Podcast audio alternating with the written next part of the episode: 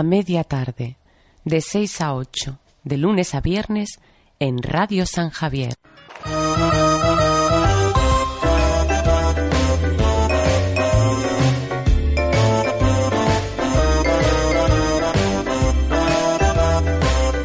Pues aquí estamos en a media tarde en Radio Municipal de San Javier, ya lo saben, su programa de todas las tardes de lunes a viernes. Y nos acompaña una vez más nuestro gran colaborador y compañero José.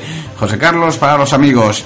Y ya saben que José colabora en este espacio de curiosidades, sí, sí, eh, curiosidades además muy interesantes y algunas hasta que y, increíbles, la verdad. eh, y José, ¿qué, qué, qué curiosidad nos traes para, para esta semana? Va, las curiosidades que nos traes para esta semana, venga. Hola, buenas tardes. Buenas tardes. Buenas tardes a todos. Vamos a ver. Eh, mira, Fer, Sí. te voy a hacer una pregunta, una curiosidad. Venga. ¿Cuánto se tardaría en caminar durante un año luz? Mira, para empezar, Sí. te, te voy a decir, perdona, que te voy a decir que un año luz ¿eh? es un concepto, es una distancia, no es tiempo. Lo que pasa es que lleva el concepto año. Pero un año luz es la distancia que la luz recorre en un año. En un año. La luz viaja a 300.000 kilómetros por, segundo. por segundo. Por segundo, a 300.000 kilómetros por, Por segundo. segundo, ya, ya. O sea que a 300.000 kilómetros por segundo, un año, Un año. esa es la distancia, a eso se llama año luz. Sí, sí, sí, sí. sí. Que son 9 billones y medio de kilómetros. De kilómetros. 9 billones con B y medio de kilómetros. Una persona yo creo que no lo hace. ¿eh? Una persona no lo hace. Pero vamos a suponer que se pudiera hacer. Sí, sí, va, vamos a- suponer eso, que una persona eh, andando tranquilamente, tranquilamente, o, mira. o ligeramente, Mira, caminando a un paso de un kilómetro y algo un poquitín más rápido, de un kilómetro y medio, mm, cada 20 minutos, Sí. pues se tardaría unos 225 millones de años en completar el viaje. Pero sin incluir paradas para ir al aseo Ya, ni ya. para comer. Nada, nada. Caminar. Vas andando, comiendo y meando, sin parar. ya, ya. ¿Eh? ¿Has dicho cuántos años? ¿Así cuántos? 225 millones de años se tardaría en ir andando a una velocidad de un kilómetro y medio aproximadamente. Ahora bien, te voy a decir una cosa. Sí. Aunque realice este viaje En el X43A, Ujú. que es el aparato más veloz del mundo, Que hay- capaz- actualmente. sí. Vale, vale. es capaz de alcanzar max 9,8. Ujú, ujú.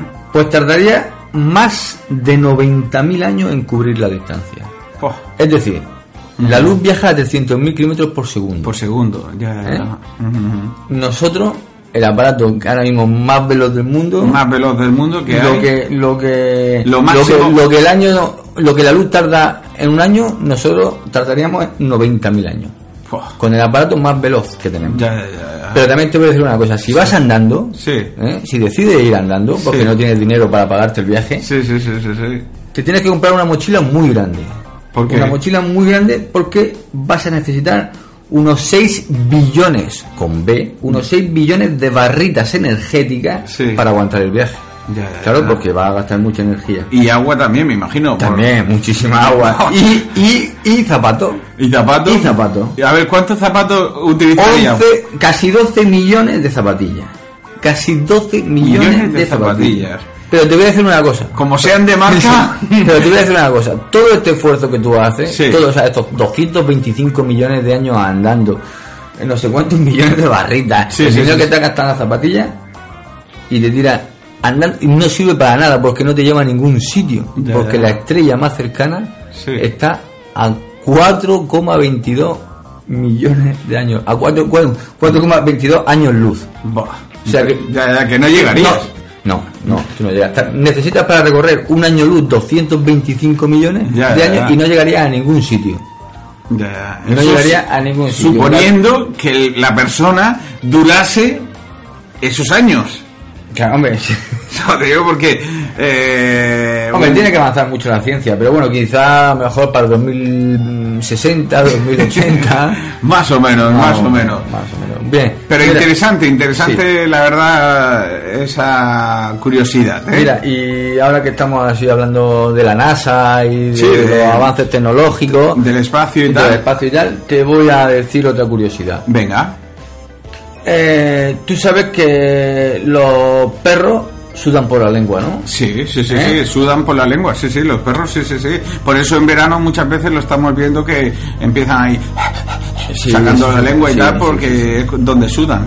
Exactamente. Durante los días de, de verano, un perro, ¿eh? ¿eh? Sí. su lengua mojada le refresca tanto como a nosotros nuestras axilas sudorosas. Ujú, Ya, ya, ya.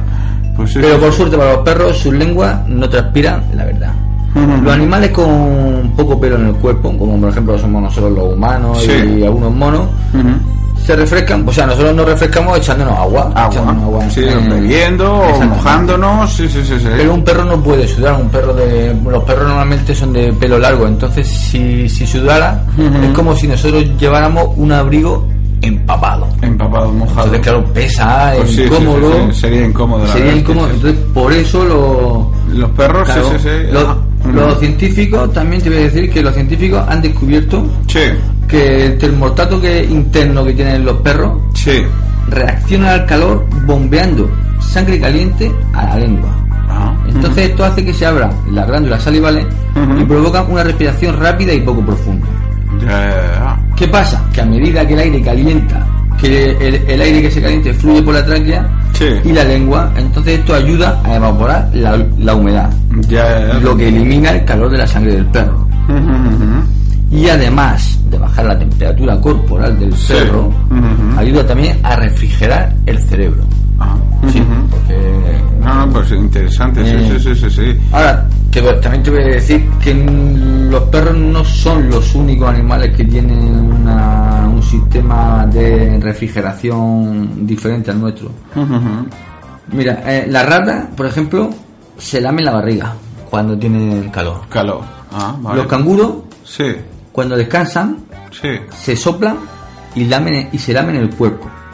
Y saltar, Sí, saltar, Saltar.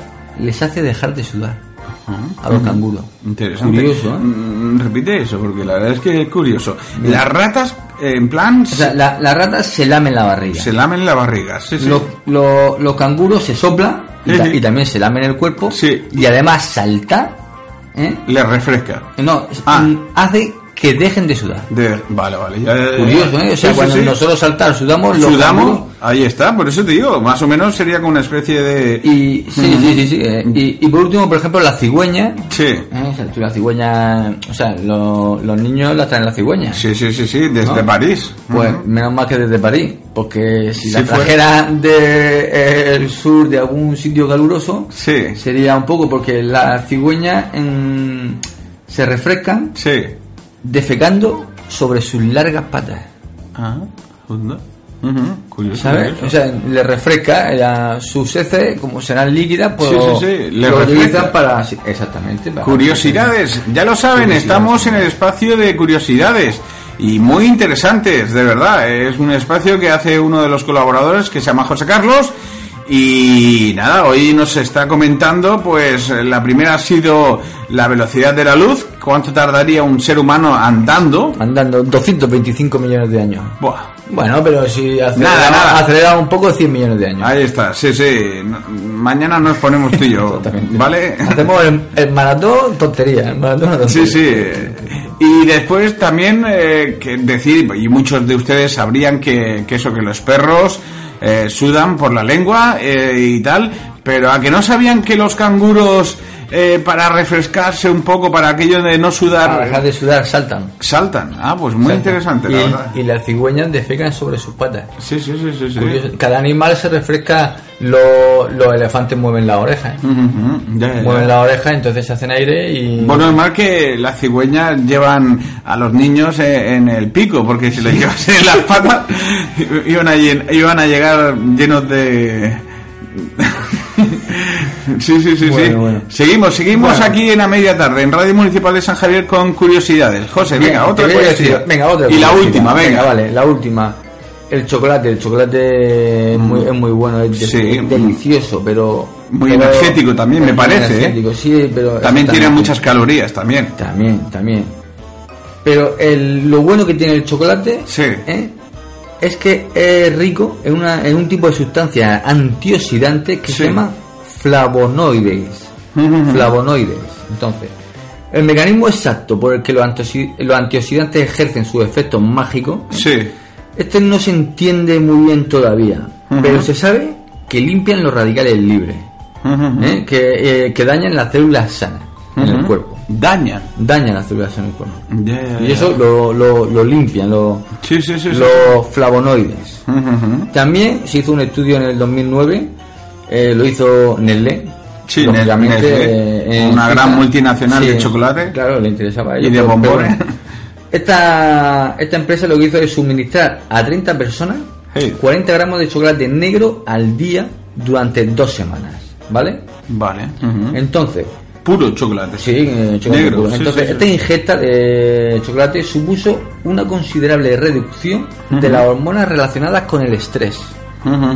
Tú fíjate que el chocolate te puede quitar el estrés. O sea, un, un día que vengas cansado de trabajar o Sí, sí, sí. agotado mentalmente, un poco de chocolate te puede ayudar a recuperarte.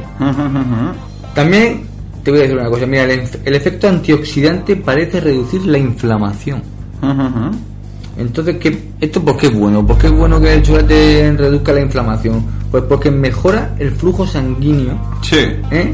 Y disminuye los niveles de colesterol malo y protege contra las enfermedades coronarias. Ah, pues está O sea, bien. fíjate, ¿eh? bueno Sí, para sí. el colesterol, o sea, Que- para el colesterol malo y para el corazón. Y para el corazón. Sí, sí, sí, sí, sí, sí. sí. Y además te voy a decir una cosa que esto le va a venir muy bien a las mujeres. Los antioxidantes del chocolate incluso pueden beneficiar a la piel.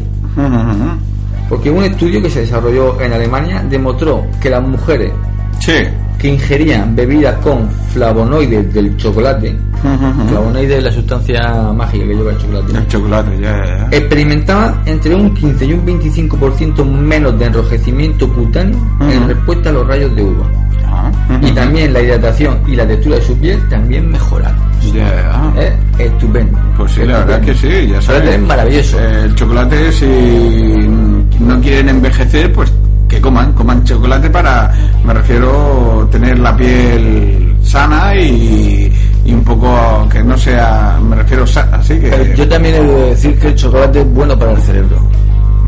He de decir eso. Entonces, eh, te voy a decir que en el 2009 Sí. ¿eh? descubrieron que una bebida de chocolate caliente que contuviera 500 gramos de flavonoides Sí, podía mejorar el rendimiento en un problema de matemáticas. Pero ¿qué pasa? Que los investigadores creen que quienes lo probaron Sí. experimentaron una ventaja porque el chocolate, lo que hace el chocolate es incrementar el flujo sanguíneo al córtex cerebral, Sí. la, ra- la parte responsable de la gestión de problemas complejos. Es decir, no es que te haga más inteligente el chocolate, sino que eh, la parte del, de tu cerebro Sí. que utiliza para resolver los problemas matemáticos Matemáticos, ya, pues ya, entonces eh, hace que incremente el flujo sanguíneo y te favorece. Si vas a hacer un examen de matemáticas, de cálculo. Curiosidades, sí, sí, sí, sí, te la verdad es que sí, sí, sí, sí.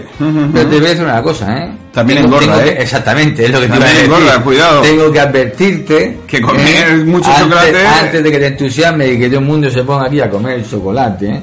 ¿Eh? Mucha gente dirá, dirá, eh, nada, Ah, yo prefiero estar delgado que no saber tanta matemática. Claro, es que eh, 500 gramos de flavonoides Sí. son el equivalente a 5 barras de chocolate.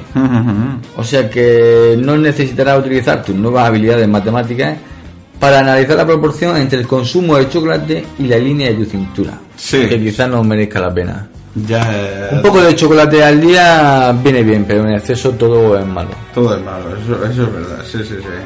Pero bueno, hasta, o sea, hasta hoy, vale. Va bien, muy bien, José.